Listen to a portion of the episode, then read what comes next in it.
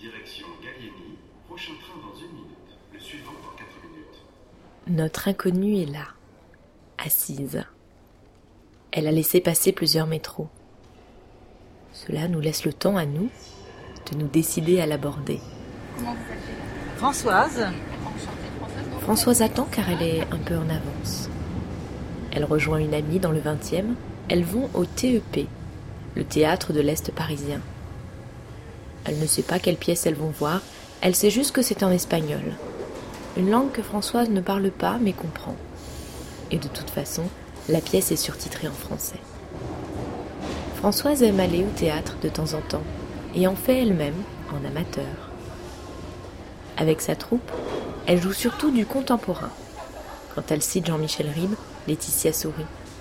C'est le directeur du Rond-Point, un théâtre où elle aime se rendre. Françoise est une adepte du métro et des transports en commun parisiens. Bien qu'elle déplore qu'il soit de plus en plus sale et semble de plus en plus mauvais.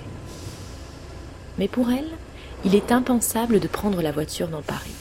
Mais la voiture, c'est épouvantable. Elle n'a pas vraiment de ligne préférée, elle est sur la 12. Elle profite un peu de ses trajets pour apprendre ses textes de théâtre. Mais surtout, Françoise observe les autres usagers, auxquels elle souhaite d'ailleurs faire passer le message suivant. S'il pouvait de temps en temps sourire, ça serait nettement plus agréable. Nous lui offrons alors notre plus beau sourire, pour la remercier d'avoir accepté d'être notre inconnue du métro.